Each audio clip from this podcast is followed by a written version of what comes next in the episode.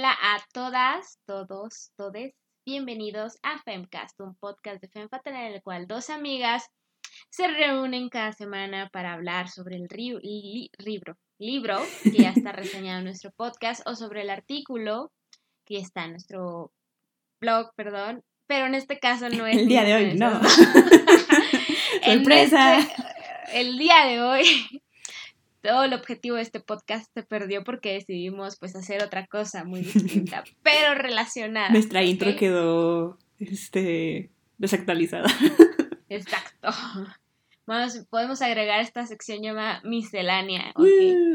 Pero sí, este eh, yo soy Leslie Arias o arroba L Ariasan. Y yo soy Laura Costa o arroba otra María Bonita. Y bueno, Laura, ¿cómo estás? ¿Tienes algo que explicarnos? Porque hoy no estamos haciendo ni reseña ni artículos. La vida, eso pasó. El cierre de año. No sé qué. Básicamente. Eh, pues es, todo lo que inicia debe terminar para regresar de una mejor manera. Ajá, stronger. Y es el caso de eh, este episodio, que es el final de temporada. Yay, cumplimos una temporada del Femcast ese es el episodio 41, 40. Sí, creo que sí. Y pues, vimos que era justo y necesario que nos tomáramos un pequeño respiro. No porque no nos guste grabar, no porque no nos guste FEM, sino porque necesitamos como que recargar pilas creativas, tener tiempo para leer y como que con más calma y no sabiendo que tenemos que grabar algo dentro de una semana. Mm, y, entonces por eso el episodio del día de hoy es un poco especial porque vamos a hacer como un recuento de lo mejor, lo peor y lo que mejor no hablamos de este año. Los ah, secretos, la historia detrás del mito. La historia detrás del mito. Eh, si nos escuchaban en el episodio pasado, ya les habíamos dicho que este iba a ser como que nuestro cierre de temporada. Y pues vamos a regresar el próximo año. Aún no tenemos definida una fecha. Pero inicios, inicios del próximo año, lo prometemos. No, no vamos a desaparecer. No. Y si nos extrañan, pues tenemos otros 40 episodios que pueden escuchar tranquilamente. Y este, así es. No sé si quieres agregar algo más, Leslie. Pues nada, solo pues que se nos ocurrió una muy bella dinámica, ¿no? Uh. Para este cierre de temporada. Decidimos recuperar. Sí, además de eso estamos brindando. Yo con vino en una taza porque no tengo copas. Yo cada que digamos patriarcado. Cada que digamos patriarcado, shot. Perfecto. este, eh, ¿y qué iba a decir? Pues que se nos ocurre una dinámica mm, muy clásica de los 2015, 10, ¿no? Que inventamos un poco, pero nos inspiramos también de otras partes. Al final fue una mezcla de ¡pum! Lo mejor que nos ha pasado y lo peor también. O sea, básicamente es como un tag del libro, tag del podcast. nuestro, nuestros tops. Tag de todo. De la semana. Tops. De la semana. De, top de Dross. En vez de ser recomendación de la semana, es recomendaciones de reflexiones de todo el año. Así es. Exactamente. Entonces, pues básicamente esto también es una gran oportunidad para si dicen así, nomás tengo tiempo para leer un libro, ¿cuál va a ser? Pues aquí se los vamos a decir. El mejor libro que pueden leer en toda su existencia va a ser, ahorita les vamos a decir. Quédense para escucharlo. Exacto. Entonces, Laura, no sé si quieras que empecemos con nuestro top. Sí, miren, déjenme les explico tantito. Lo dividimos también un poco por como categorías, Ajá. que solo es como top de cosas relacionadas con libros, top de cosas del 2021, top de cosas random del 2021.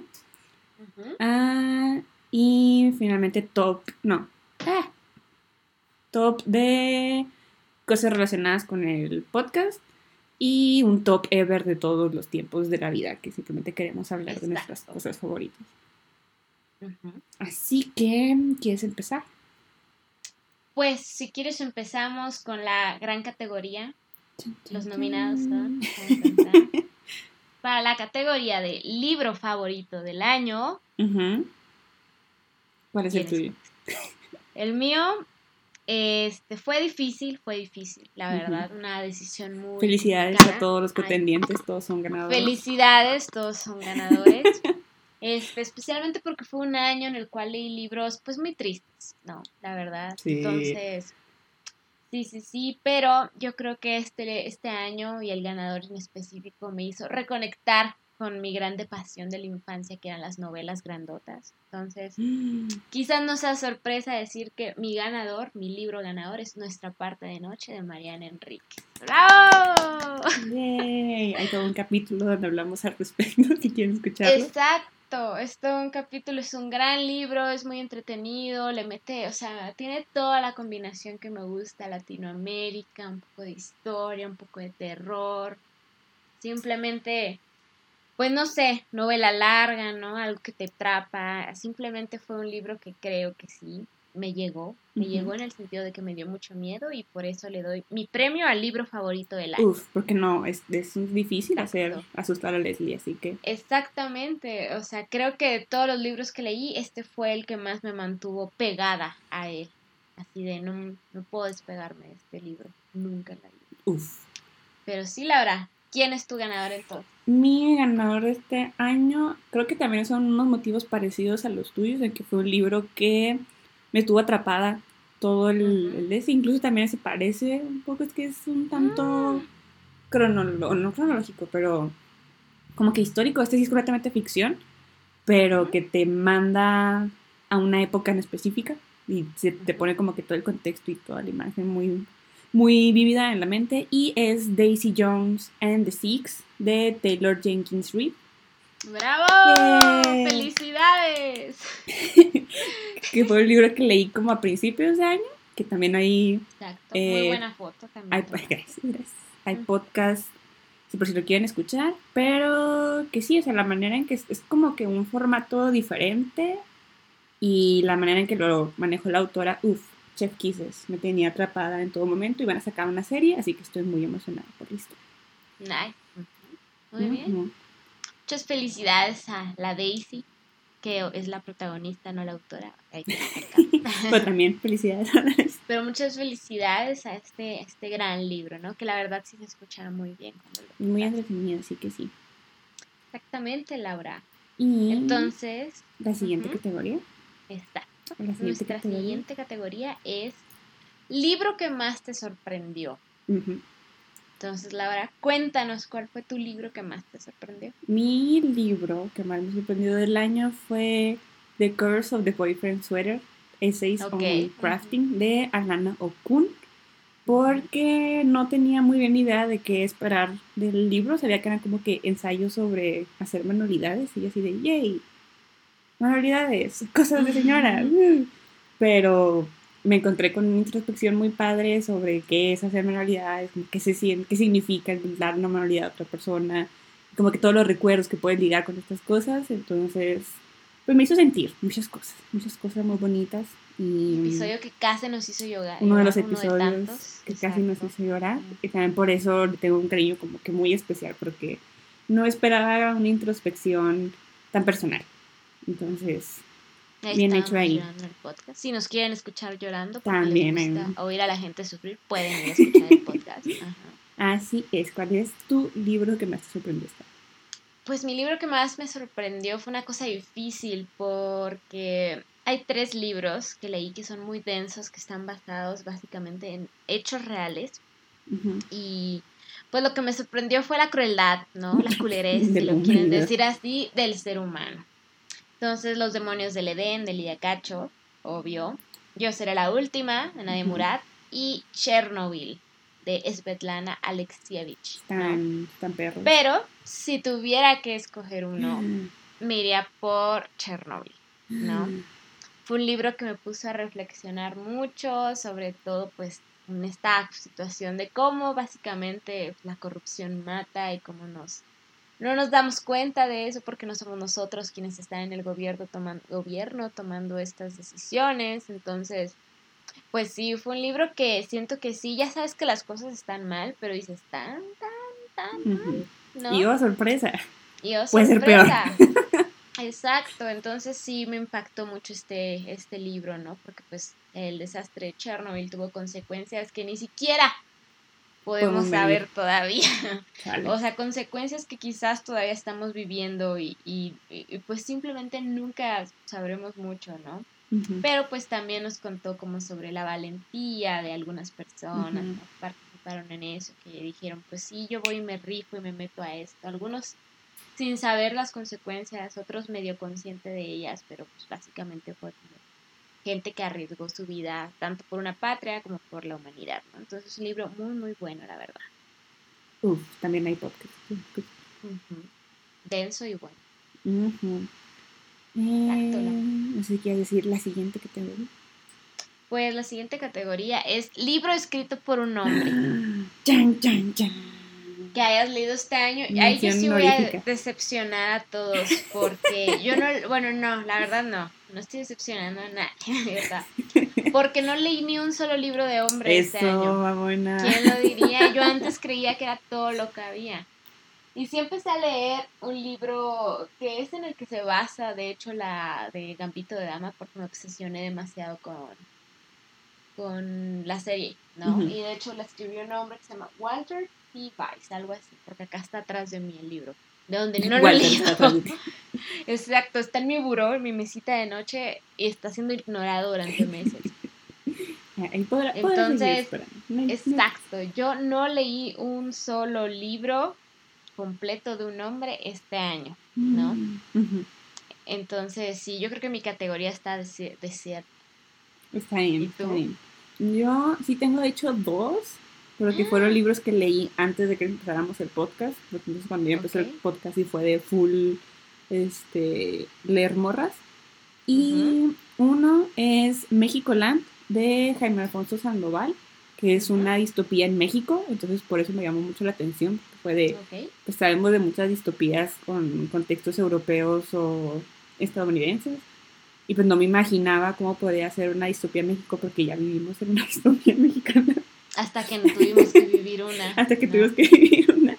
¿Y, cómo fue papel higiénico?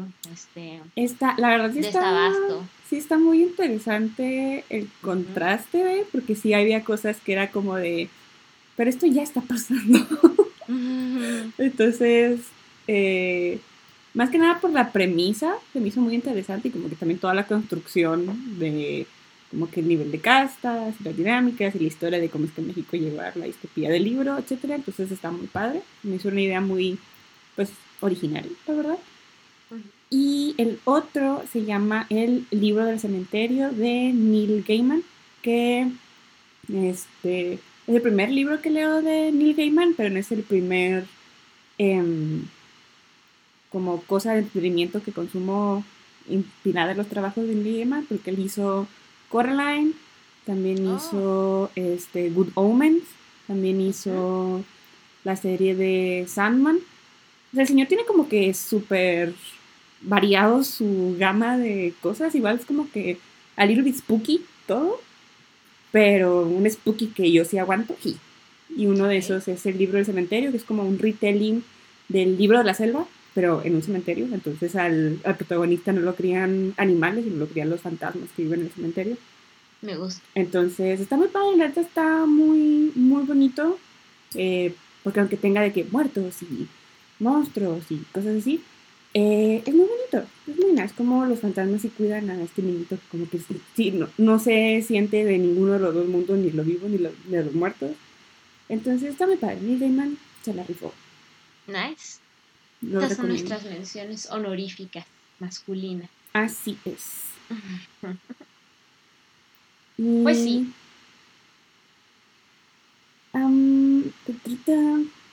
pues la siguiente categoría es el peor libro que leíste este año. El peor libro que leí. Mm, complicado. Es que voy a decirlo así, no es un libro malo, pero si lo comparo con el resto de los libros que leí, pues está muy lejos de ser el mejor, ¿ok? Además, pues no estuve como tan de acuerdo con muchas de las cosas que se presentaron y no me gustó tanto como escribía la autora ni nada. Entonces, mi nominado, mi ganador del primer libro es Teoría King Kong, de la Virgin de Pons. Fuertes declaraciones. Exacto, sí, porque Pues es un libro muy interesante, eso sí, pero pues simplemente como que no, no conectamos el libro y yo, mm, ¿no? Contextos diferentes. Y sigue siendo una historia muy triste y demás, pero bueno, en parte, creo yo. También es una historia de empoderamiento.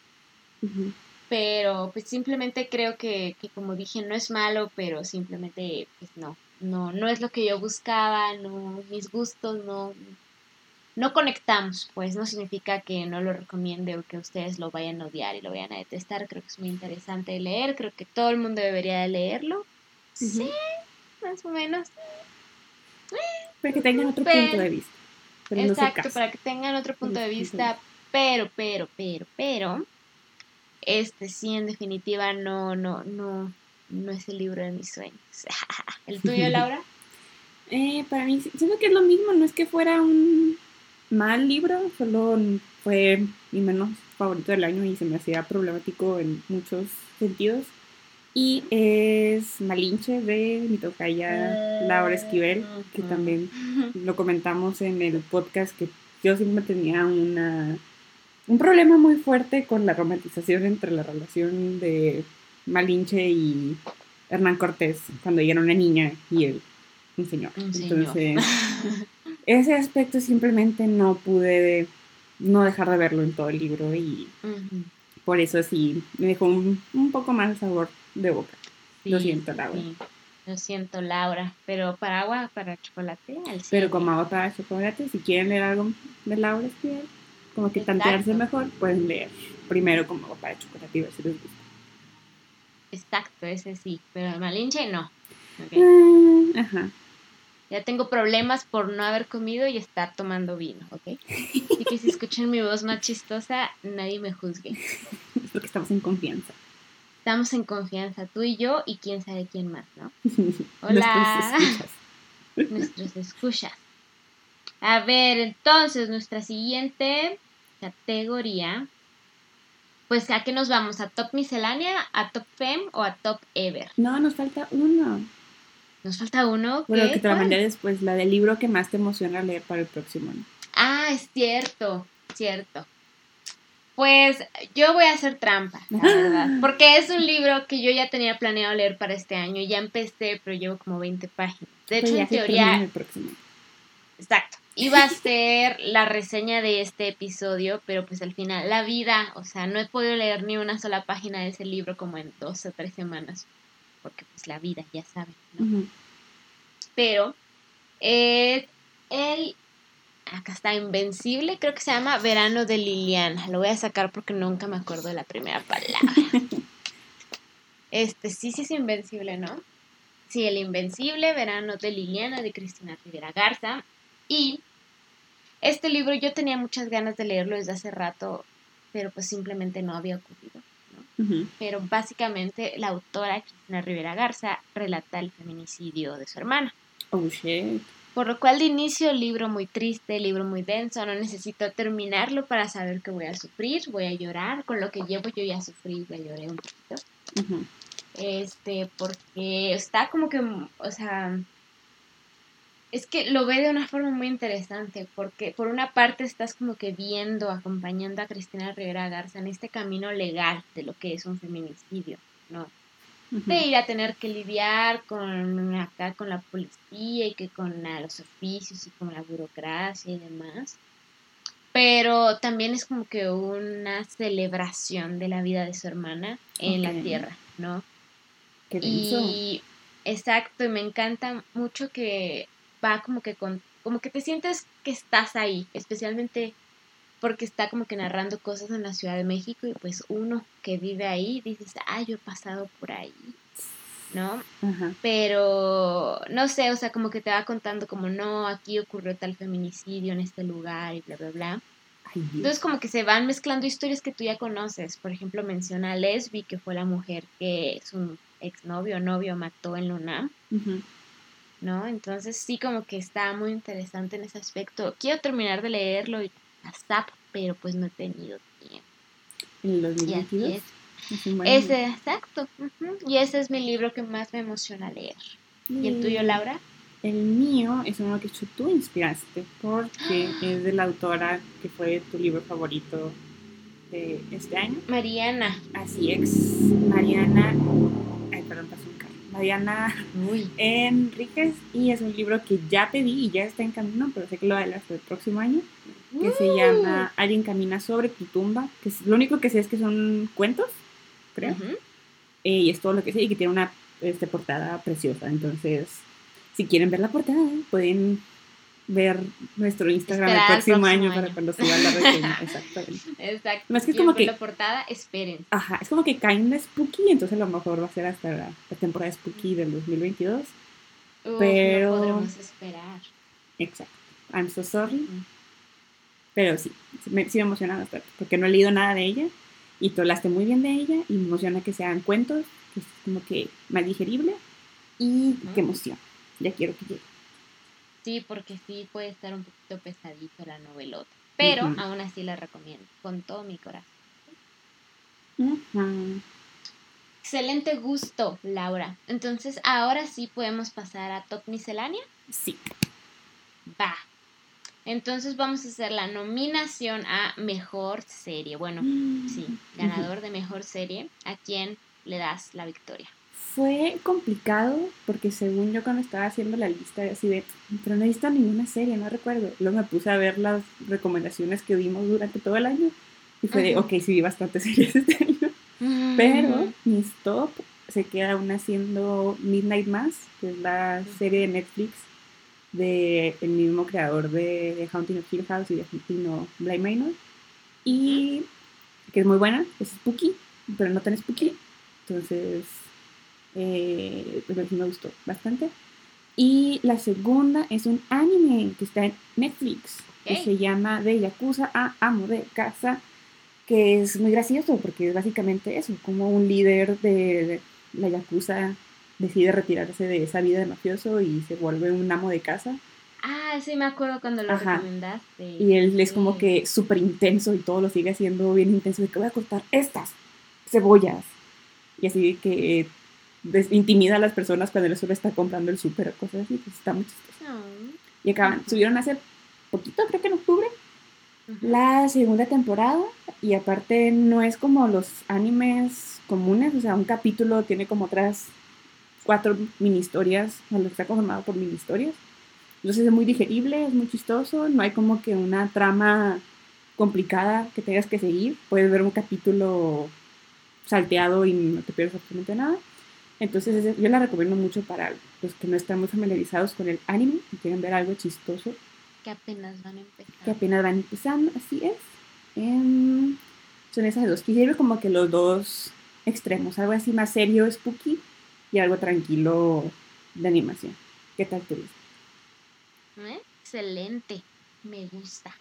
Cosas alegres. Bien. Porque mi ganador va a ser super Fleabag. sí, cierto, fue de este año.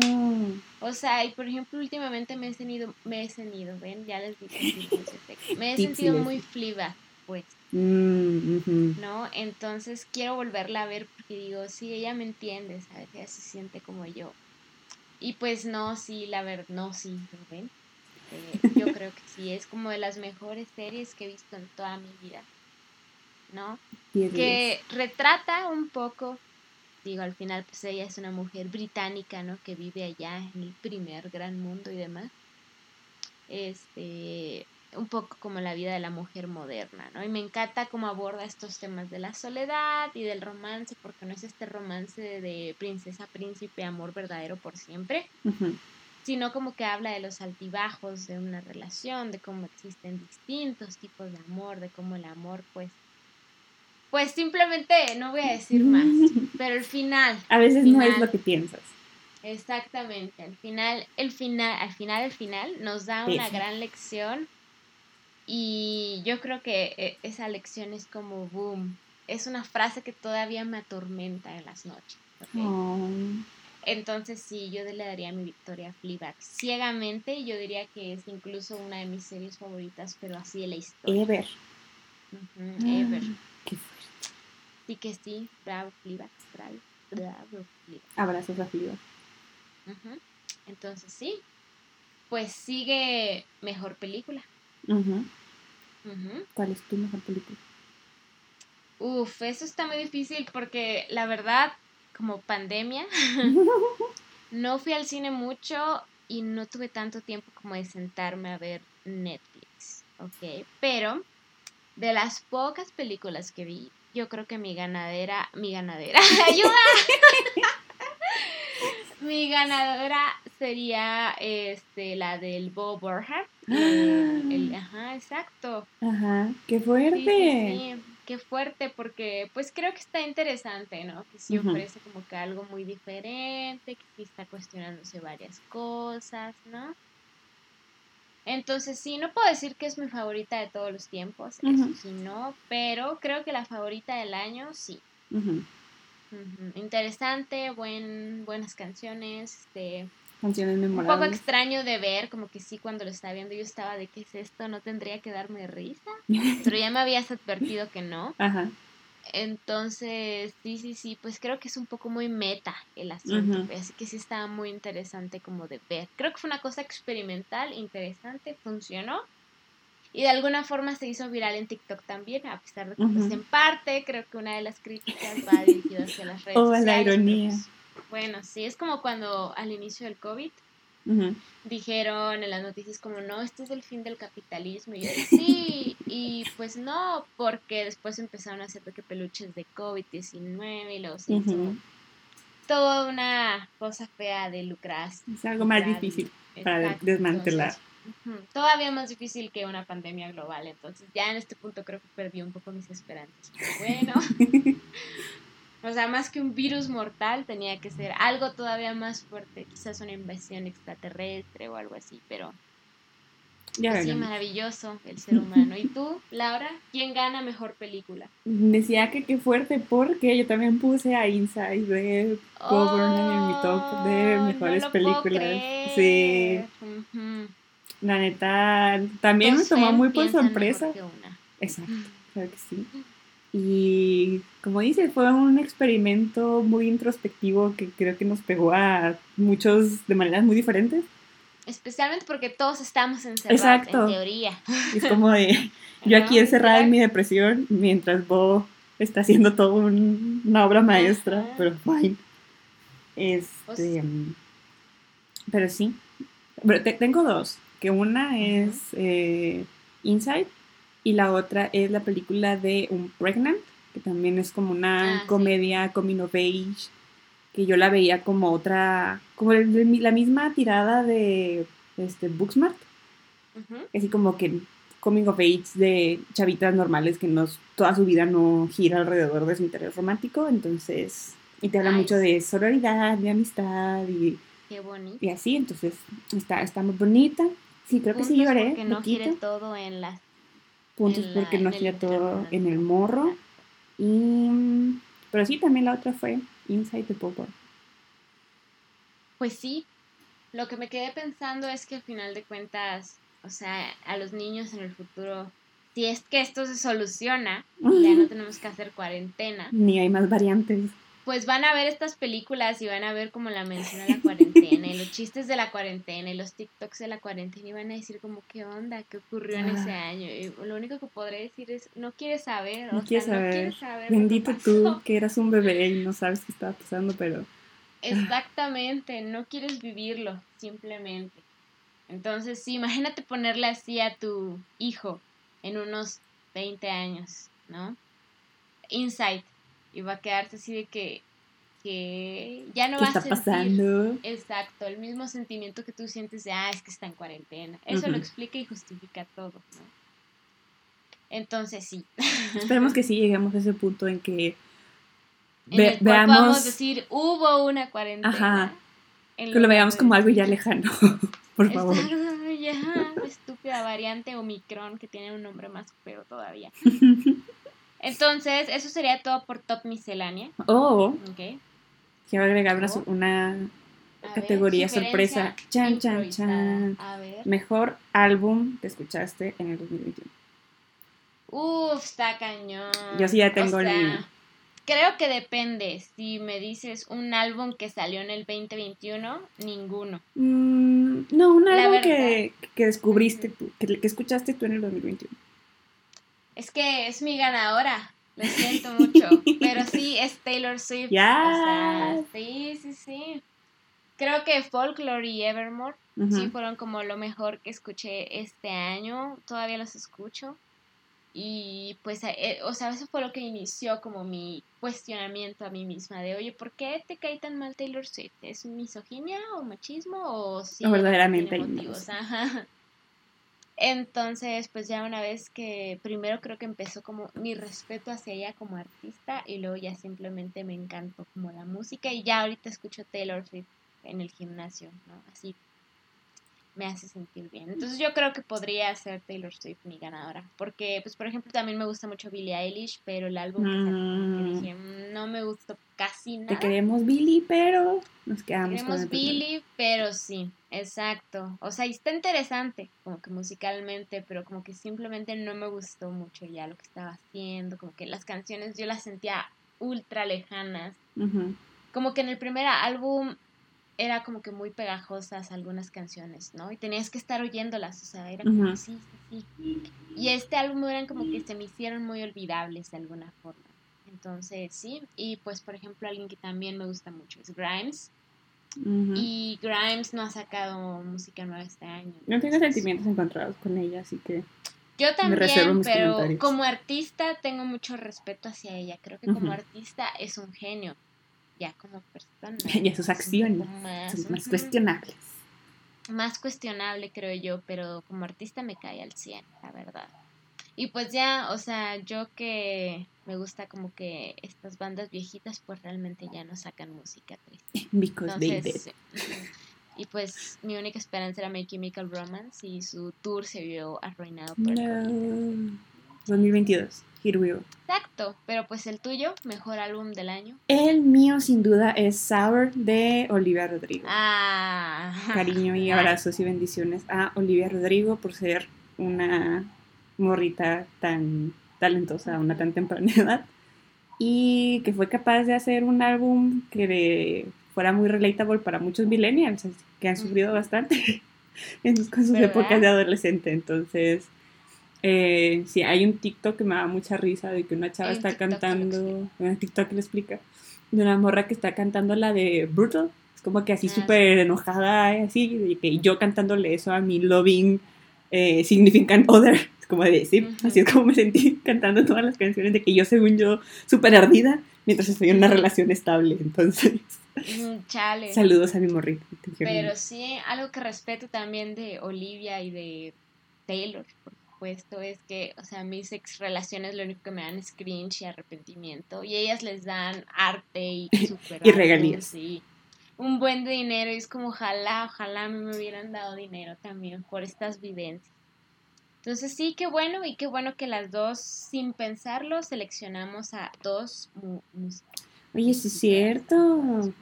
Morras for the win. Sorry. Trabajen sí, no, o sea, desde artistas masculinos, la verdad es que no, no recuerdo uno en este año que me haya parecido memorable.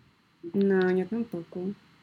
Con Torres. José José, en la playlist de karaoke mexicano, es todo. Pero... Exacto, pero lamentablemente no es nuevo, exacto.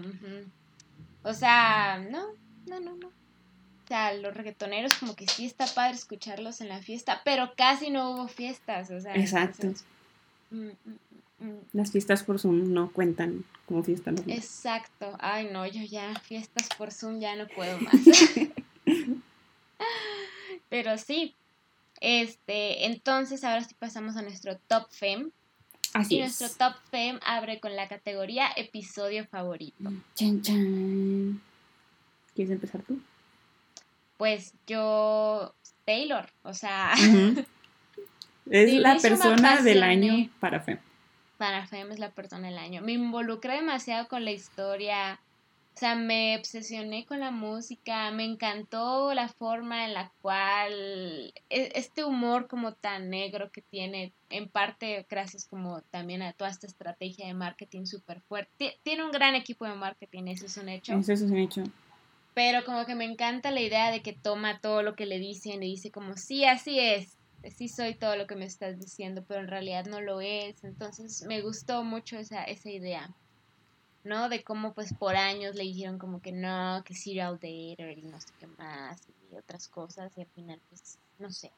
Me encantó y me encantó meterme en el chisme, o sea, como que a veces sí uno, uno tiene que relajarse y dejar de hablar de pues masacres y derechos humanos violados y otras cosas y decir como, oye, algo más relajado. Chismecito ajeno, se antoja. Chismecito ajeno y que sí es importante porque pues al final sí, sí, sí, mujeres y demás, pero pues estamos de acuerdo que pues probablemente nunca nos veamos en una situación como el Taylor, ¿no?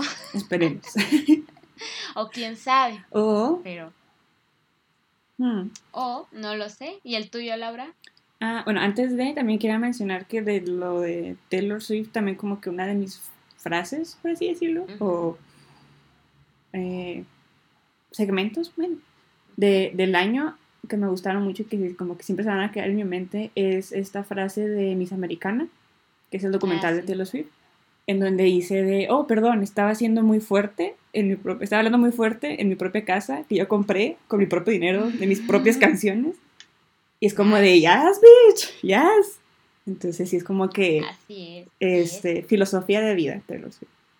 Exacto, o sea, yo sí me pongo a reflexionar cuando escucho The Man, digo como, ¿y qué pasaría si yo hubiera sido hombre? ¿Me iría mejor en la vida? Y siento que sí. Mm, estaría menos estresada. Probablemente sí, definitivamente sí, entonces sí. Ay, se me cayó mi Carmen, una disculpa. Todos los audio escuchas. Yo tengo cuatro episodios favoritos. ¡Wow! Eh, primero voy a decir los episodios en los que yo fui como que la host principal, por así decir. Así de que alguien llevaba saludcita. Eh, porque pues, si no están familiarizados, nos turnamos quién tiene como que la batuta de cada uno de los capítulos. Entonces voy a empezar con los que yo vi y luego con los que mis favoritos, que Leslie fue la encargada. De los míos, el primero fue el Nasty Woman de Sor Juan. Porque siento que nos rimos mucho. Eh, salieron muy buenos chistes de, de, ahí y aparte pues fue recordar a Sor Juana no solo como este pilar intocable, erudito, o sea que sí fue, pero que también sigue siendo una persona y que tuvo que tomar muchas de las decisiones que tuvo que tomar porque es una mujer y eran las opciones que tenía. Y ella fue de literal hacer limonada de los limones que le da la vida. Entonces, sí fue como de, yes, bitch, yes. Ah, la segunda, que a mí me gustó mucho, es Ser mujer está bien, envejecer ya es avaricia, que es donde reflexionamos un poco sobre por qué... el hecho inevitable de la vida. Exacto, de por qué está tan satanizado que la mujer envejezca y que se sienta cómoda en su propio cuerpo y en sus propias arrugas y sus propias canas, mientras crece, o sea, si por sí ya es difícil ser mujer, súmale la preocupación por un eh, fenómeno tan natural de la vida. Y porque también me quedé pensando mucho en una frase que era de que pues envejecer al final de cuentas es, es un privilegio, porque no es, no es algo que muchas personas puedan hacer, tristemente. Entonces pues me quedé con esa reflexión de fuck los estándares de belleza que quieran hacerme sentir mal, por simplemente hecho de crecer y madurar y aprender más cosas de la vida. Y mm, los tuyos.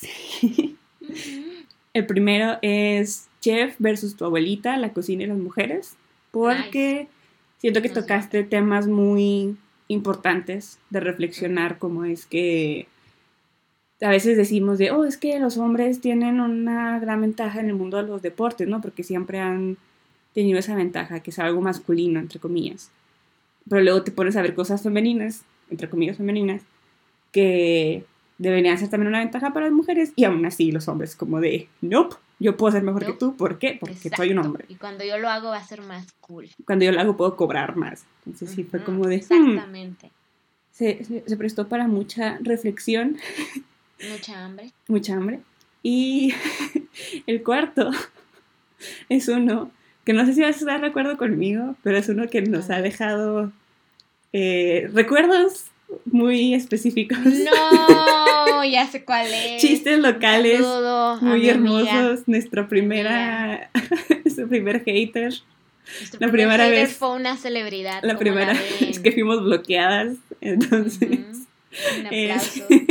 el episodio de La Reimer, Deportes y Mujeres y mucho machismo también. Ya vamos a censurar su nombre, ya va a ser la periodista, deportiva. Deportiva. Cierro paréntesis. O sea, aparte de todo el aprendizaje que vino después de que subiéramos el episodio, creo que la conversación que tuvimos sobre cómo a las mujeres nos quitaron la oportunidad de disfrutar los deportes y de decir, ah, pues una cascarita con mis amigas. Este, y sí, como incluso cuando hacemos ejercicio es por fines físicos de que ah, tienes que ver buena, más que por salud o por simplemente recreación, también me dejó como que pensando muchas cosas y con ganas de hacer mi propio equipo de fútbol, aunque seamos pésimas. Qué padre, yo quiero unir. Right. Sí, sí, sí. Exacto, ese episodio a mí también me gustó, se me hizo muy interesante. Pero está manchado. Exacto, todavía, este, yo creo que si hacemos, o sea, yo creo que desde una perspectiva feminista, yo sigo defendiendo que lo que dice esta periodista deportiva, sí, sí claro es súper interesante. De su discurso, de su trabajo. Y demás. Que nos odiemos después es que tengamos un beef personal es otra historia. Exacto, pero te defenderemos de todos los machos. Nosotras dices, sí, te vamos a seguir en tus redes sociales. Exacto. Pero sí un saludo a nuestra amiga. Saludos a nuestra fan número uno. Pero sí, muy buenos episodios. muy buenos episodios. Muy buen episodio. Ni me acordaba que había sido este año, uno ya. Ya se le van las cabras al monte. Es que yo insisto, lo que dije, eh, ¿cómo se dice? El episodio pasado, o sea, yo siento que 2020 se extendió, o sea, fue 2019-2020 fue un año y apenas estamos de verdad terminando. Entonces, pues realmente es muy complicado, ¿no? Decir eso, pero pues sí, pues ya para agregar uno, por ejemplo, a mí creo que el que más me gustó, bueno, no sé si el que más, pero bueno, sí, sí fue el que más, que tú fuiste la conductora, fue el de la bruja, esta, aterradora, ¿cómo se llama? Bebé Babayaga. Babayaga, sí, porque estuvo súper spooky. Estoy muy emocionada porque me compré un pin de la casa de Babayaga y ya quiero que Estoy feliz. Ah, súper cute. Sí, Pero también, también estaba pensando en poner ese como. Estaba entre ese o el de Sor Juana, porque también. Pero siento que yo estaba un poco bias porque amo mucho a Baba Yaga. no sé por qué, pero simplemente la admiro como icono feminista que vive en el bosque. Y. Ay, qué bueno que te gustó. Me gustó mucho, creo que preparaste como que un guion muy bueno, porque nos llevaste como hacia la historia, nos contaste primero sobre quién era Baba Yaga y luego nos contaste un poco sobre esta historia, ¿no? De como una cenicienta, pero más sádica. La, cenicienta comunista. Exacto, exactamente. Entonces como que me gustó, me encantó esa, esa, esa dinámica. Ay, qué bueno que te gustó. Ese es mi, nominado, ganador pues a Mejor Podcast. Pero ahora viene Ajá otro, otra categoría muy aterradora. la cual va a ser episodio que más nerviosa estabas por grabar. Mm, ¿Cuáles son los tuyos? O el tuyo. Pues mira, es de este año, pero si nos extendemos a la historia en general, el primero. ¿Sí? Yo igual. El primer episodio que grabamos. Sí. Yo sí estaba así de me van a cancelar. Todo lo que diga será usado en mi contra. Todo lo que diga, exacto. Y además, o sea, yo en la vida real, en la vida real, pues soy una persona como que muy introvertida. O sea, no es como que yo suela llegar a un salón y decir como, hola, ¿quiere hablar sobre teoría de género? Exacto, van a escucharme hablar una hora sobre un tema de mi interés, solo para que estén todos listos. Entonces sí, sí creo que las dos estábamos muy nerviosas. Sí, tengo mucho miedo de volver a escucharlo. Yo también. no, lo voy a hacer jamás.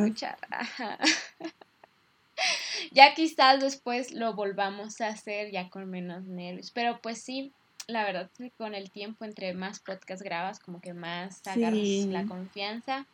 Y siento que ya en este punto lo siento más como estar hablando con una amiga, o sea, con Laura.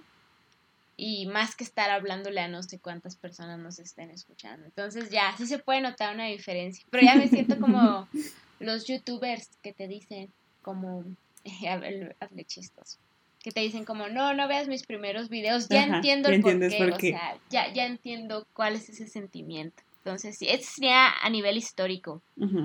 Pero de este año el que me puso muy nerviosa fue el de New Age y feminismo.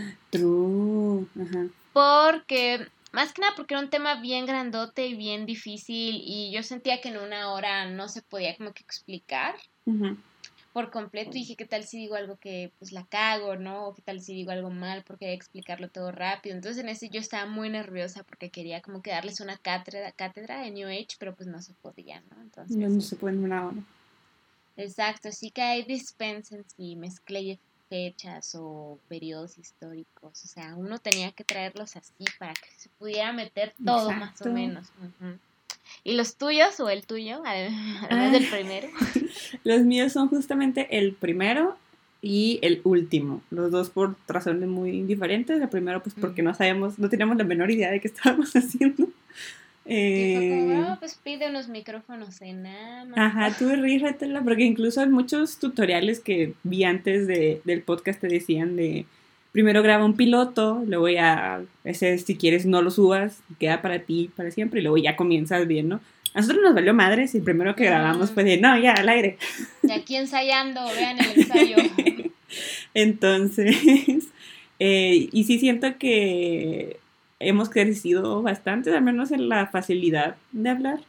En edición y así pues he estado editando de la misma manera el primer día, así que no esperen mucha diferencia. Pero al menos en la comodidad en la que hablamos, creo que sí se siente eh, el cambio. Y aparte porque estaba nerviosa del primer capítulo, porque fue, un fue el primer libro que tuvo reseña en FEM y que hacía rato que no lo había leído, entonces tenía miedo de que se me fuera algún rollo y es un libro que me gusta mucho, pero que también es un medio controversial, este que es El cuento de la criada. Y pues por eso sí estaba como que nerviosilla, aparte de los nervios pues, de que es la primera vez que hacemos un podcast. Y el otro es el último, porque como mencioné en el episodio, fue un tema un tanto fue una lectura muy personal, que me pegó de muchas maneras, entonces tenía miedo de ponerme a llorar en el capítulo y de, este, pues sí, de abrirme de una manera como que ser muy vulnerable estando al aire. Este, pero creo que salió bien. Y es un libro que se presta a que... A que sufras. A que reflexiones de tu vulnerabilidad y te digas, la abraces un poquito y digas, está bien, está bien serlo necesito, todavía lo tengo en mi lista de libros por leer. Luego, luego, luego, luego. Pero sí digo, no sé si pueda leer el, el Invencible Verano de Liliana y leer el de... Sí necesitas Entre los rotos. Libros felices, intermedio. Mm, sí, pero es que no sé, o sea, y lo peor es que los que me llaman la atención es como que hay historias turbias, yo digo sí. O sea, también me llama la atención mucho lo que se llama The Vanishing Half y así, o sea... Ah, ese también tengo muchas ganas de leerlo. Sí, pero el problema es que conseguirlo en, México está complicadillo. ¿no? Entonces tendría que ser importado y eso sería un poco caro o ir hasta los Estados Unidos y eso también es un poco caro además de que a mí me vacunaron con Sputnik Ay, entonces Dios. sí como la ven raza. Ando bien Chernobyl. No por favor no. Bien Basilisa bien Basilisa bien Babayaga no pero sí. Pero pues el pasado a mí me gustó, la verdad, también. Creo que era muy buen libro y pues, o sea, qué mejor reseña de un libro que te impacte y te ponga así, ¿no? Con las emociones a flor de piel. Exacto, o sea, sí te hace sentir algo. Cumplió su función de libro. Cumplió su función de libro. Sí es, entonces vamos a nuestra categoría. Ajá, nuestra última. Es que no es categoría final. Categoría de categorías. top final. Ajá, Nuestra categoría de categorías final. La cual es el top ever, ¿no? De todos los tiempos. De todos los tiempos. Entonces yo puse el libro que, bueno, que todos, todes, todas deberían leer. Laura, ¿quién es el tuyo? Mi libro que digo que todos deberían leer es Period Power de Nadia mm. Okamoto. Yay, es una reinota. Me lo regalaste, de hecho. Se lo di a todas mis amigas porque justamente pienso que todas deberían de, leerlo, que es un libro básicamente sobre eso, sobre periodos y menstruación y por qué es importante hablar sobre periodos y menstruación y dejar el tabú de lado, que va desde un recuento histórico de cuáles eran las primeras formas de mantener una higiene menstrual, hasta las enfermedades que están ligadas al sistema reproductor femenino y también todas las complicaciones que pueden enfrentar las personas que menstruan, ya sea que estén en condiciones de calle o que estén en la prisión o que simplemente no tengan un ambiente seguro en donde puedan existir mientras menstruan. Y Exacto. Creo que cuando yo lo leí, lo compré porque estaba a punto de usar mi, este, copa menstrual. Entonces fue de, quiero leer toda la información que puede estar este, en mis manos y me abrió los ojos a muchísimas otras perspectivas y otros muchos puntos de vista muy importantes que yo como persona que menstruo no tenía la menor idea, entonces me ayudó a entender muchas cosas y siento que todos deberían leerlo, tanto mujeres como hombres, everything in between, porque pues, es un tema de salud pública que todo el mundo tiene que estar al, al, al tanto y que pues entiendan que es, un, es algo completamente natural, que es algo que todas las personas que menstruan tienen que pasar, quieran o no, de mes a, mes. A menos que te embaraces. O que te en la menopausia o cualquier otra razón, pero pues si te toca menstruar es algo que no puedes escoger. Entonces, pues que mejor es y tener los recursos y el lugar seguro donde puedas hacerlo de una manera que no altere tu día a día. Sí, sí, sí, a mí me gustó mucho este libro porque o sea, creo que sí te puso, me puso pues a pensar como en la importancia de meter esta perspectiva de género como en políticas públicas, porque, o sea, cuántas veces los políticos o los senadores o los diputados o el presidente o lo que sea se detiene a pensar como, oye, las mujeres que menstruan, ¿cómo la harán con esto que voy a decir? Pues, por ejemplo, con la vacuna, que nadie se detuvo a pensar en cómo iba a afectar los ciclos menstruales de la mitad de la población mundial.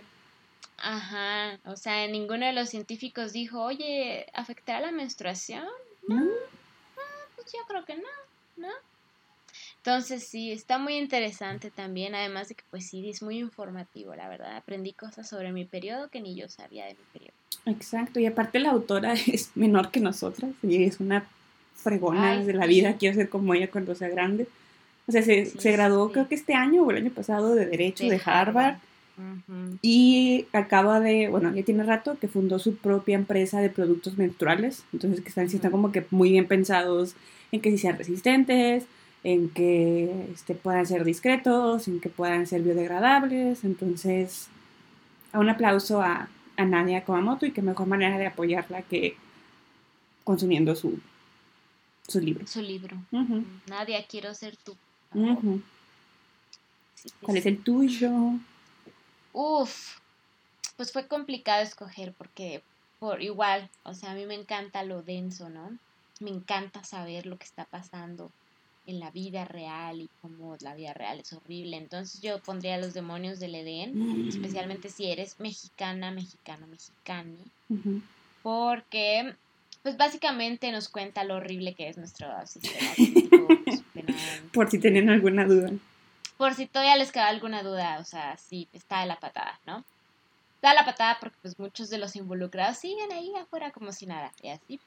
También diría Chernobyl, este, porque pues obviamente también, ¿no? Fue muy impacta, impactante, importante, muy impactante.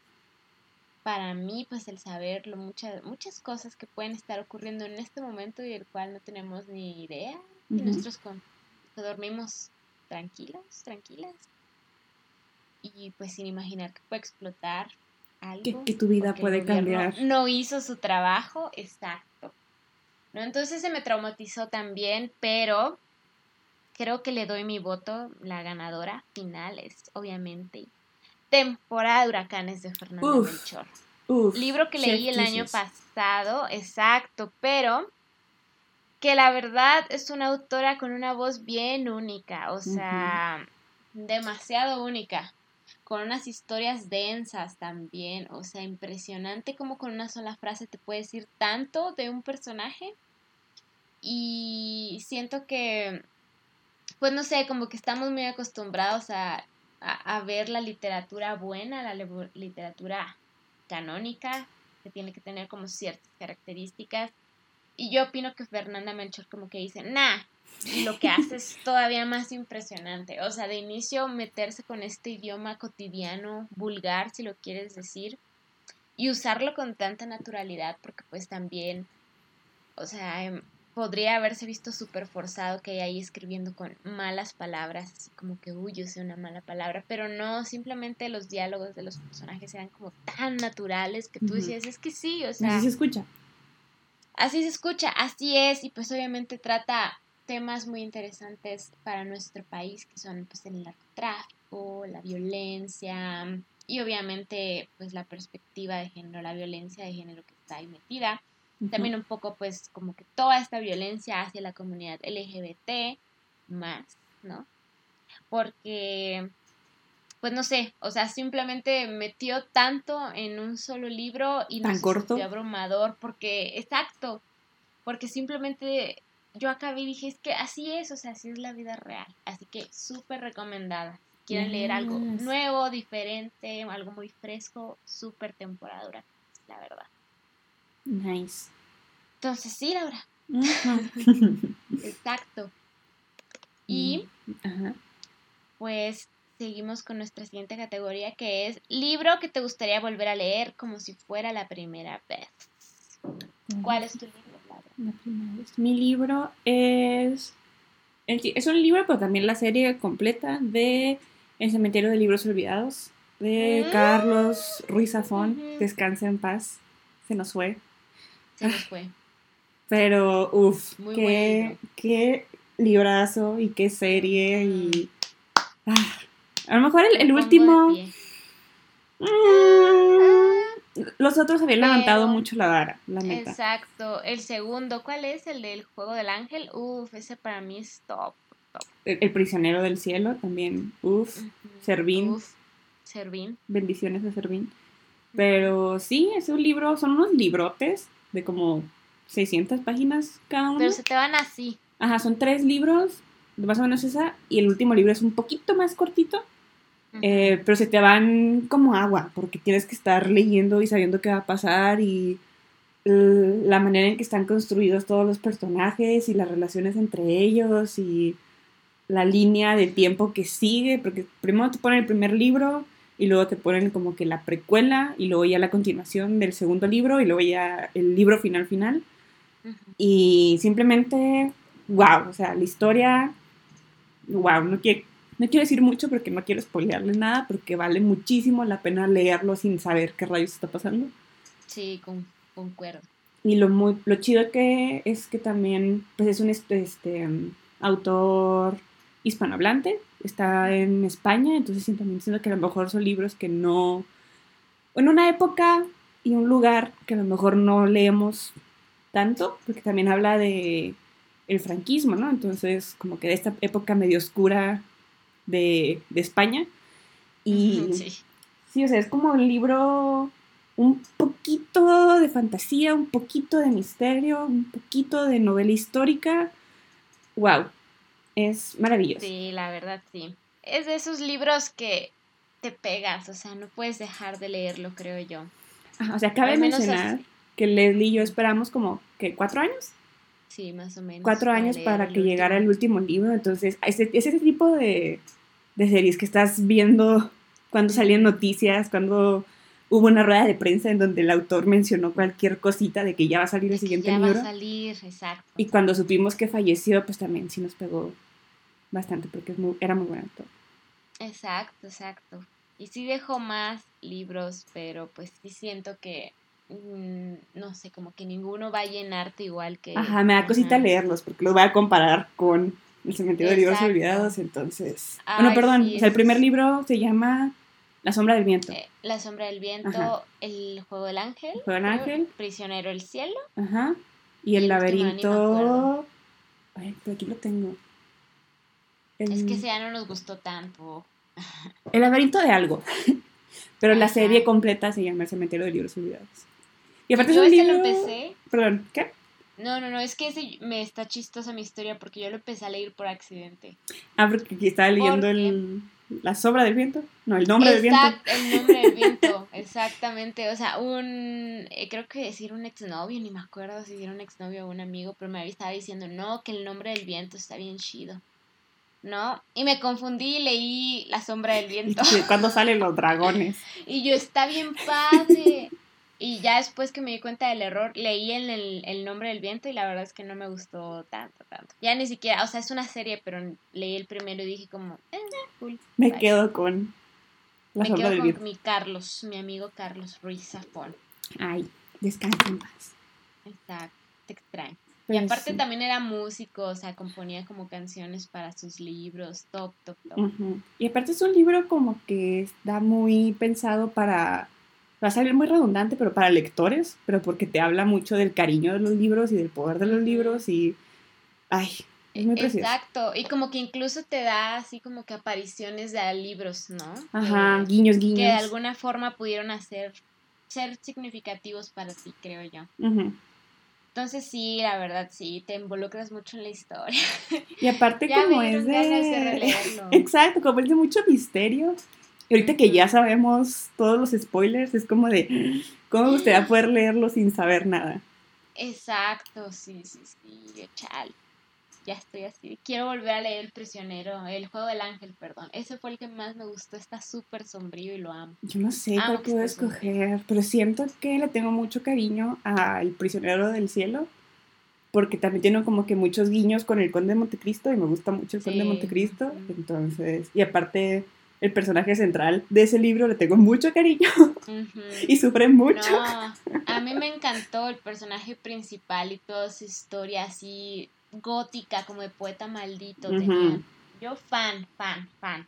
Es, es Sí, no manches. Si no saben qué regalar en Navidad, cualquiera de nuestras recomendaciones, pero Exacto. este, esta es una muy buena recomendación de alguien que le guste mucho los libros.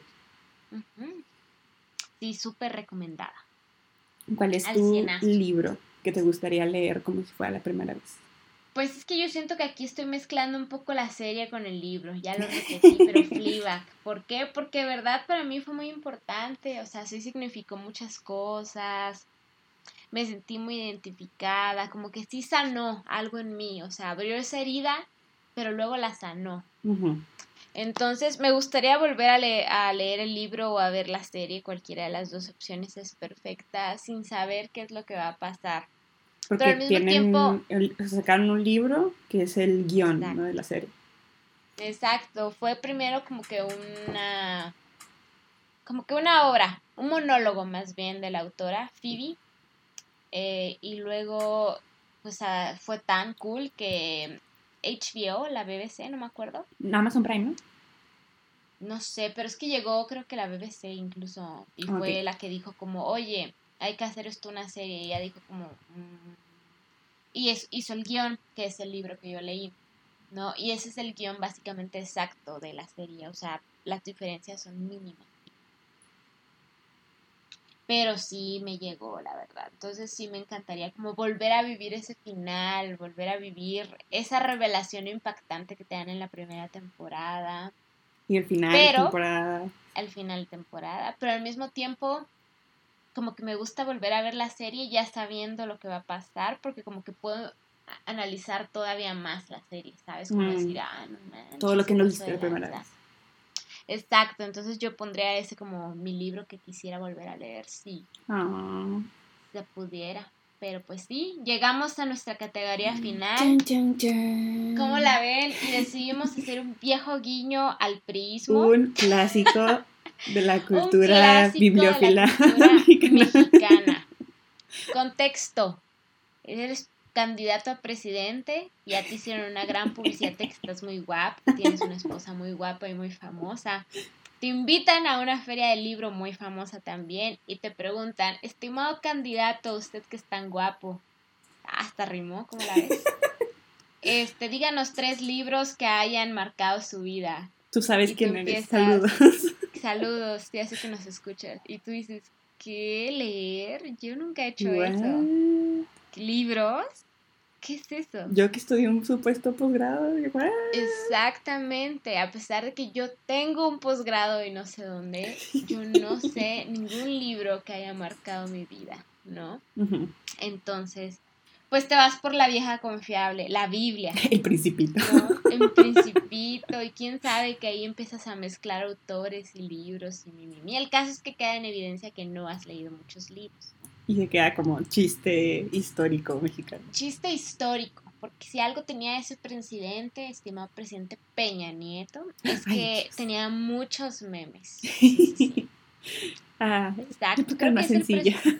Exacto, era el presidente como un poco más memeable, creo yo. Creo que sí. Exacto, porque pues ya, así que tú digas Calderón muy gracioso, ¿no era? Mm, Fox. Fox. No, señor. Fox tuvo sus momentos como el de comes y te vas, pero no sé, siento que quien realmente fue el presidente meme fue Peña el meme presidente. ¿no? Un aplauso, eso fue lo mejor del día. No, mi favorito es cuando está como que inaugurando una planta de Peñafiel y dice, este es el, este es el refresco favorito del presidente Peña Nieto. Peña Y solo ves como el cringe de todos los invitados, de los que están así como que en la mesa principal, están de no, puede ser que acabe. Ay, señor, hoy es estudiado mercadotecnia mejor. Exacto, me encanta, me encanta la cara de todos, me encanta ese momento. Pero, pues sí, Laura. top de momentos favoritos de los presidentes mexicanos. Nuestro top tres momentos, yo sí pondría el de Peñafiel. El del corazón en el balcón presidencial. Ese es mi favorito. Ay, no, yo siento que ya yo ya incluiría algunos de AMLO, porque me gustan mucho esos momentos en la mañanera cuando se aloca y pone corridos y cosas así. La otra vez lo estaba escuchando y dijo algo de un Twitter de Denise Dresser. Oh, no. y me dio mucha entre risa y ternura porque pues, se refería a un tweet, ¿no? Y luego ya empezó a discutirse un poco sobre si era autoritario o no. Entonces eso ya es otro tema, eso ya no es gracioso. Nuestra meta del próximo año es que FEM salga en la mañanera. Ay, estaría, no sé.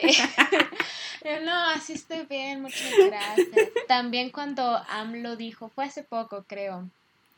Ay, ¿cómo estuvo eso? Que le preguntaron como, oiga, ¿usted cree que necesita, o sea, como más autocrítica a la izquierda? Que le dicen izquierda a la 4T como si realmente fuera izquierda, pero bueno. Déjanos creer. la periodista le dice como, usted necesita que necesita más autocrítica en la izquierda.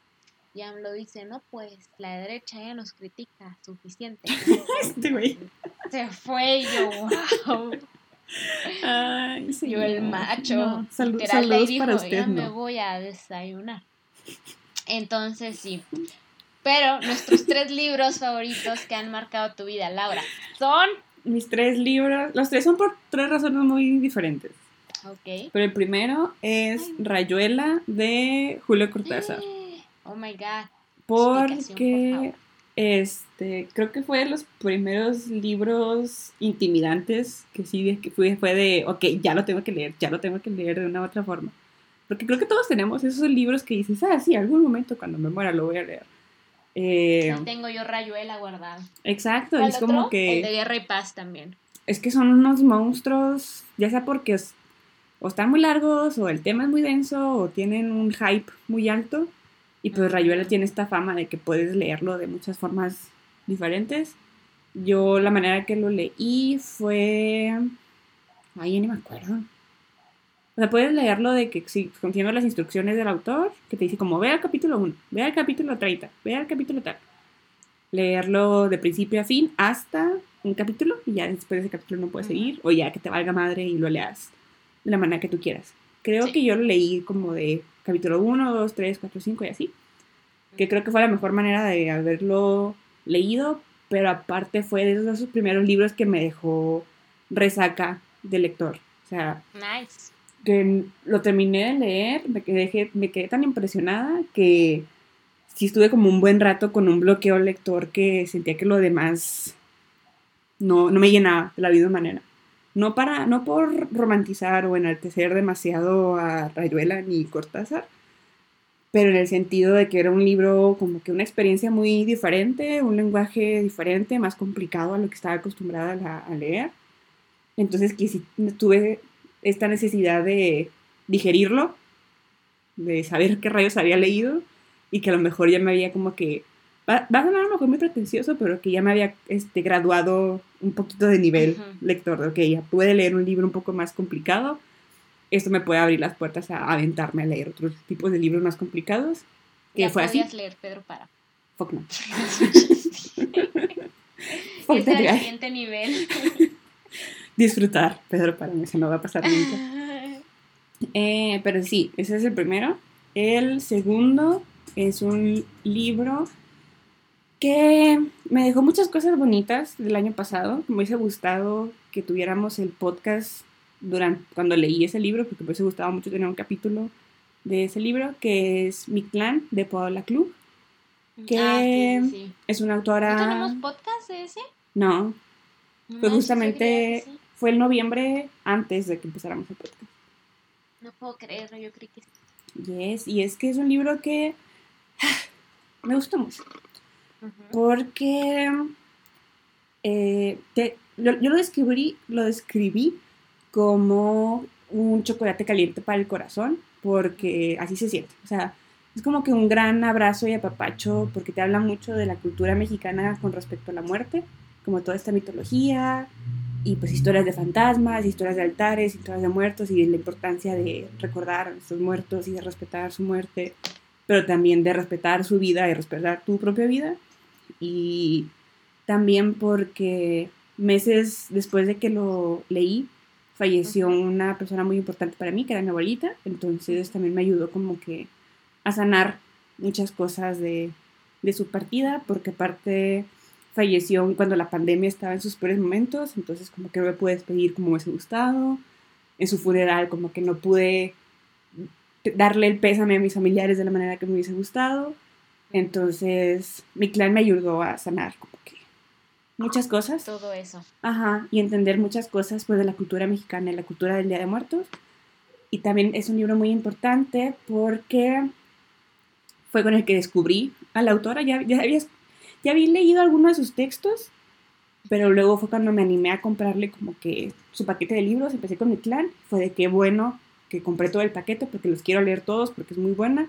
Y la deberían seguir en todas sus redes sociales porque sí una información muy importante en contra del racismo, este, sobre costumbres mexicanas, sobre costumbres indígenas.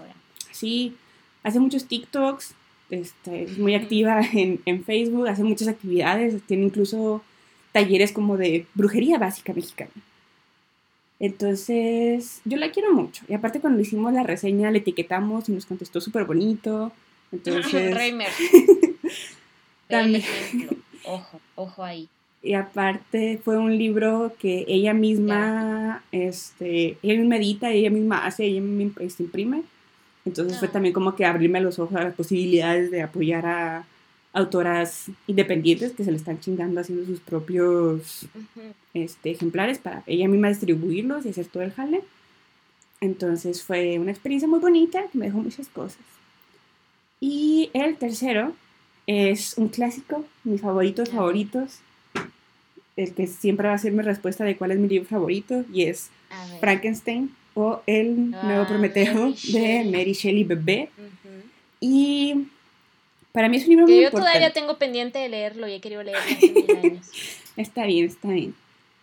Cuando lo leas solo resiste la primera parte. La primera parte es muy confusa, no sabes qué está pasando, no sabes cuándo va a salir el monstruo ni nada, pero luego todo tiene sentido. Como unas... Dices, ¿por qué se llama Frankenstein? Ajá, porque estamos en el Ártico como 40 páginas después ya todo tiene sentido, lo prometo. Ah, ok, perfecto. Sí, creo que eso me sacó de onda porque sí lo empecé a leer, pero no lo, no lo sé.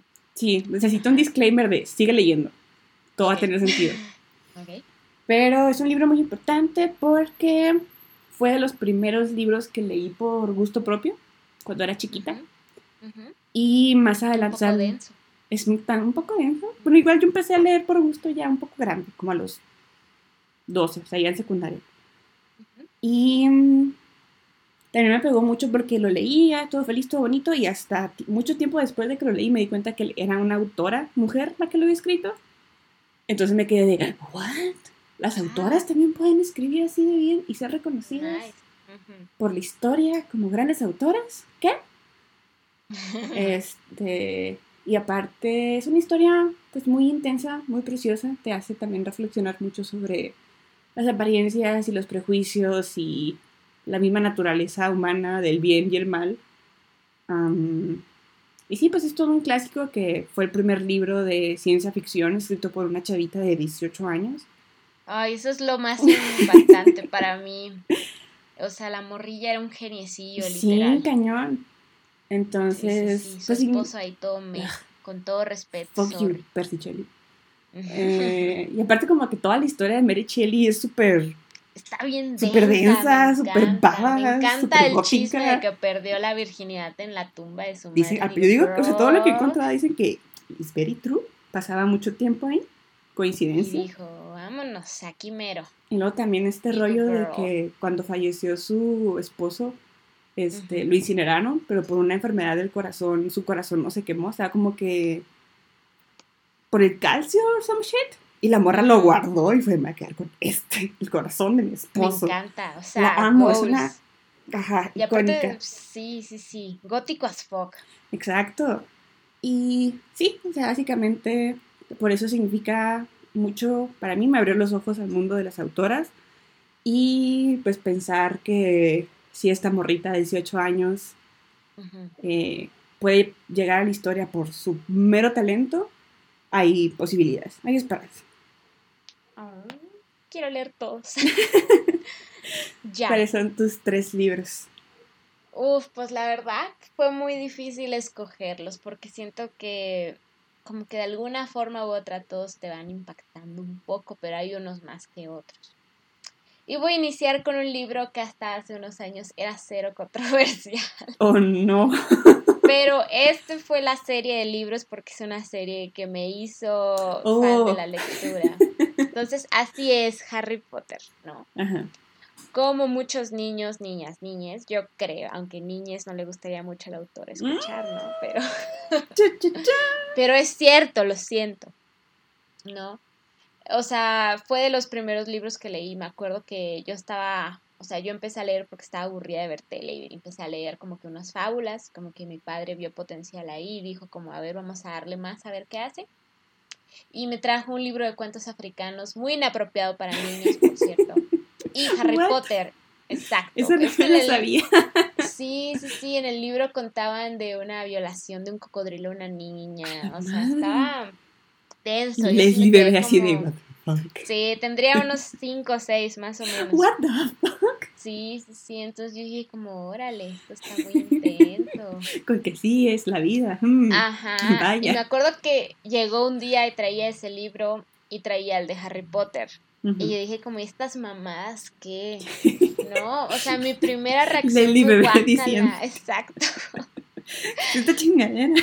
Sí, visto que alguien quíteme esto de aquí. Y yo dije, qué, qué feo, se ve terrible. Entonces ya cuando me acabé el de fábulas africanas, como que lo empecé a leer sin muchas expectativas. Aparte. Pero, o sea, fue amor a primera vista. Leí la primera frase y dije, estamos hechos el uno para el otro. me obsesioné. Entonces mi infancia, o sea, al final fui una niña muy seria, muy solitaria, pero como que mi infancia fue Harry Potter.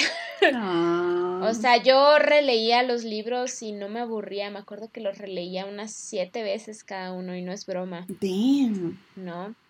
Entonces, o sea, ahí fue cuando surgió esta emoción de ya va a sacar el último libro, bla, bla, bla. O sea, todas esas emociones fueron, pues simplemente las que me enamoraron como de la lectura. Porque yo siento que sí, las fábulas y demás, como que se me hacía cool, pero como que no era amor, pero fue amor hasta que pues conocí a Harry, ay, tiré mi Carmex, perdón, hasta que pues conocí a Harry Potter y con Harry Potter dije, Dios mío, quiero leer toda mi vida. Y en ese tiempo yo, niña, dije, yo quiero ser escritora y mi, mi, mi, porque quiero ser... Yo también creía que J.K. Rowling era hombre. Mm, hasta que ya descubrí que era mujer y dije, wow, yo quiero ser igual y mi, mi, mi mamá. Entonces sí, Harry Potter es un libro muy especial, un poco controversial ya la autora, ¿no? Pero, pero pues en ese entonces creo, pues no se hablaba ni siquiera de lo LGBT en básicamente en ningún lado, tristemente, ¿no? Pues fue muy complicado para muchas personas. Pero sí, yo digo que ese sería el primero. El segundo, si es de un hombre. Y este también tiene una historia interesante, porque me acuerdo que mi papá, daddy issues aquí, hola. Oh, no. Este, mi papá me dijo que en la prepa tenía un profesor de literatura súper loco. Oh, vaya. Que lo había puesto a leer un libro sobre llamado El Lobo Estepario. la reacción de mi, la reseña de mi papá fue, es que ese autor está loco. Y el personaje que describe está loco. ¿No? Y él dijo como, estas son mamadas, básicamente. y yo dije, tengo que leer a ver, eso. A ver, dime más.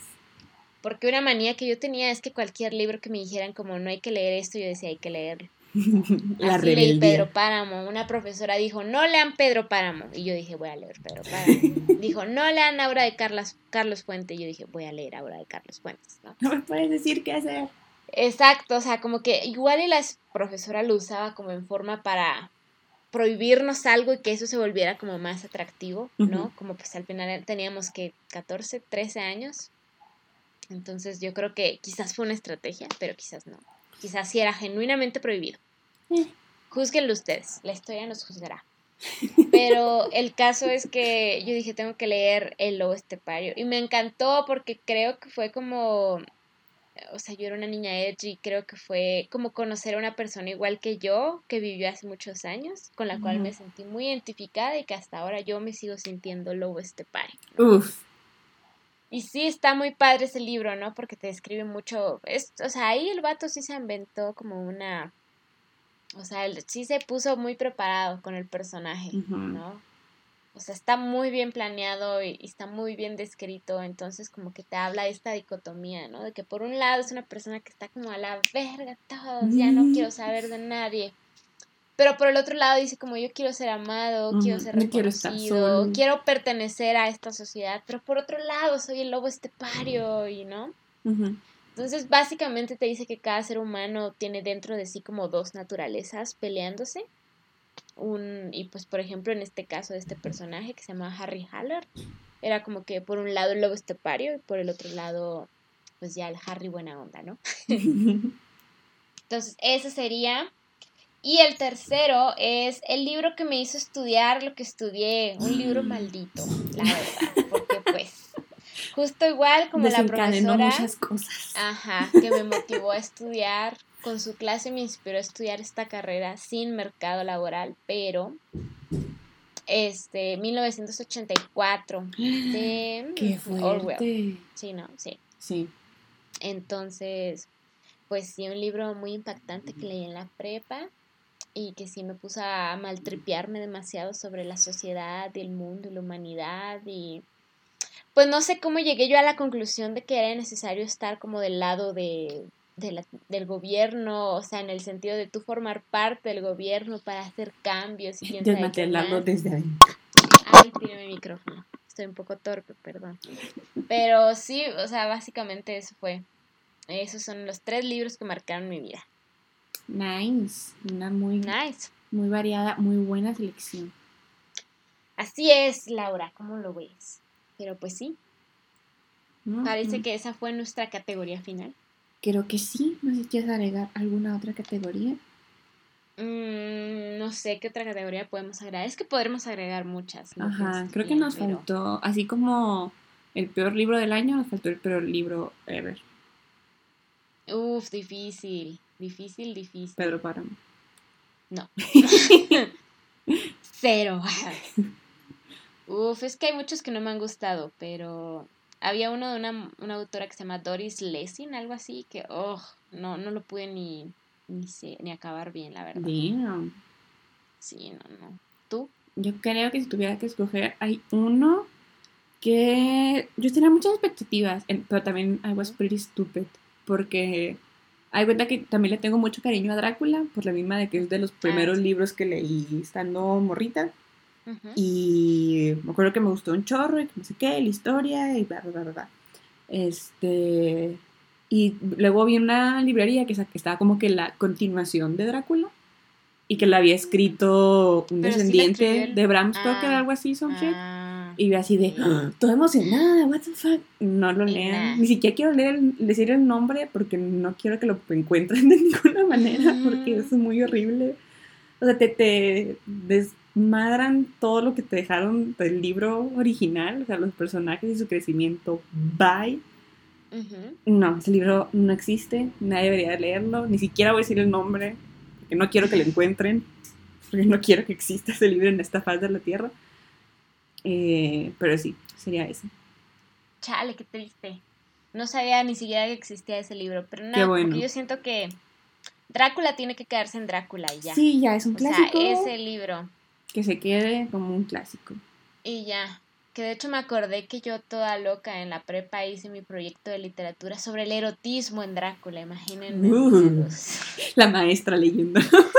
Era maestra aparte y yo ahí de no, es bien erótico, quién sabe, y yo así de Dios, ¿por qué? Vaya, vaya. Sí, podemos agregar el peor momento feminista del, del año, el mejor momento feminista del año, pero la verdad han pasado tantos años en un año que no me acuerdo. No sé cuál es este año. Creo que uno de los momentos más emblemáticos y emotivos para el movimiento feminista en México fue la despenalización en... ¿En dónde fue? ¿En ah, sí, sí, sí. ¿Cómo? ¿En dónde fue? ¿En qué estado fue? Pues es que fue la Suprema Corte de Justicia la que dijo que a nivel constitucional no se debe de penalizar básicamente el aborto. Fue Coahuila, pues. En Coahuila, ajá. un problema con Coahuila. Y luego ya la corte dijo como, a ver, ¿qué onda? Todos ustedes se me ponen las pilas y me van despenalizando este aborto, ¿ok? Porque va en contra de la Constitución y pues de los tratados internacionales y mi, Entonces, sí creo que es uno de los momentos más importantes de, de la historia, hasta así me debería decir, porque va a marcar un precedente muy importante que van a poder usar otros casos como ejemplo de, ah, pero esto pasó en tal año, en tal fecha, con tales personas, toda esta evidencia. Entonces, y sí, creo que me quedo con ese highlight del año. Ay, sí, sí, sí. Muy bueno, la verdad. Chale. Y pues el peor momento feminista, no lo sé. O sea, han, habido mm, tantos. Pero pues, por ejemplo, Ah, es que histórico, histórico, histórico, para mí el de Marisela Escobedo, la verdad. Ah. Sí, para mí Marisela Escobedo, este sí, está muy feo. Mucho mejor. Entonces sí. Y pues sí, ese es el peor momento feminista de, Creo que tenemos que terminar el capítulo con una, en un mejor tono. Ah, algo alegre, ¿no? A ver, Laura, di algo, di algo divertido. Podemos decir nuestra reflexión de, del año y qué esperamos del Femcast para el próximo. Pues, ¿qué esperamos? Pues bueno, que nos inicio creo que, que, nos escuchen más. creo que también que nos vamos a tomar esta pausa creativa porque la necesitamos, pero también como para repensar un poco el podcast y la estrategia que estamos llevando ahorita, porque al final de cuentas el objetivo es la difusión de autoras y pues hay que lograr la difusión. Entonces sí creo que eso pueden esperar para el próximo año, un poco. Sí, en este tiempo creativo no, en este tiempo de descanso no solamente vamos a descansar, o sea, si queremos sentarnos a ver nuestras estadísticas, ver qué episodios les gustaron más, qué episodios les gustaron menos y pues tomar decisiones con base en todo eso. Girl Boss, Gatekeep, ¿cuál era? Gaslight. Este, pero sí, al menos este año yo sí me lo pasé muy bien. sí, sí esperaba cada uno de los días de grabación con ansias de vamos a hablar sobre libros y a quejarnos de los hombres. Eso me apasiona todavía más. Es que al final, o sea, creo que, eh, o sea, si bien el objetivo es la difusión, también nace un poco de la pasión por los libros, por la lectura, por el feminismo y por la mezcla de esas dos cosas. Entonces, yo creo que, que eso es lo que nos motiva. Por ejemplo, pues no sé, yo todos los días me pregunto si estudié la carrera correcta porque creo que nunca me escucho más emocionada que cuando estoy hablando de libros. Entonces sí digo, como, chat que bueno, esto puede, ustedes pueden cambiar mi vida. básicamente. está en sus manos. Adopten una FEM y déjenme cumplir mis sueños, ¿va? O simplemente recomienden el podcast. Es la mejor publicidad que puede haber, que si de verdad les gusta lo que hacemos y digan, ah, a esta otra persona le va a gustar. Y pues es la mejor manera de de darnos a conocer, porque aparte no tenemos dinero para hacer otras promociones, ¿verdad? Entonces, no. cualquier ayuda es buen, bien, bien recibida y más si viene de manera sincera de sus corazones para recomendarles a otras personas. Exacto, y pues sí, ese es el futuro del podcast. No nos vamos para siempre, pero nos vamos para regresar más fuertes. Como fénixes.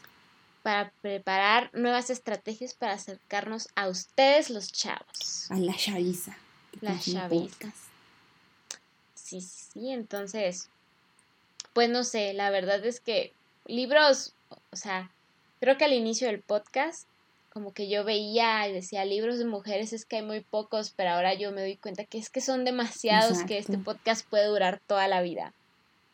¿No? Entonces. Gracias a ustedes. si nos quieren leer. Si nos quieren leer. Entonces, pues sí, o sea, de que hay muchas autoras más, hay muchas autoras más. Así es. Recuerden que siempre estamos dispuestas a que nos den también recomendaciones, que nos digan qué les parece Incluso si alguna de las categorías de, este episodio les gusta, pueden compartirnosla, decirnos cuál fue su episodio favorito, cuál fue el episodio que más nervio les dio escuchar a dos morritas inexpertas hablar. O simplemente si nos quieren decir hola, vamos a decir hola de regreso, si no son groseros. Exacto, pueden hacer eso y no bloquearnos como y no bloquearnos cierta como... periodista. Saludos. Un saludo, un saludo. Creo que lo peor es que siempre decimos un saludo, un saludo. Hay que decir también que bendiciones, un abrazo. Eh, para Bendiciones. Saludos y bendiciones. Pero sí, exactamente. Nuestro inbox está abierto. Exacto. Nuestro inbox, nuestro DM, nuestro correo. Para eso estamos. Y pues sí, esperen que regresemos el próximo año. Más perras, más preparadas. Y con muchos libros más que decir y por muchas otras cosas más para qué quejarnos. ¿Cómo no? Exactamente. Y pues creo que eso es todo. ¿Quieres agregar más o quieres que diga por última vez de este año nuestras redes sociales? Yo creo que puedes dar el gatazo final. O sea, decir las redes sociales. pues podemos seguir esta bella conversación en nuestras redes sociales que estamos como fata.le con doble E en Instagram, como fata-le también con doble E en Twitter. Y pueden leer todas las reseñas o artículos que subimos este año en nuestro blog, que es femfatale con doble M, doble al final, punto website.com diagonal inicio. Recuerden que si nos siguen, si nos están escuchando, perdón, en YouTube o en Spotify o en cualquier otro lado que escuchen podcast, eh, pues denos follow, dejen alguna reseña, nos sirve bastante.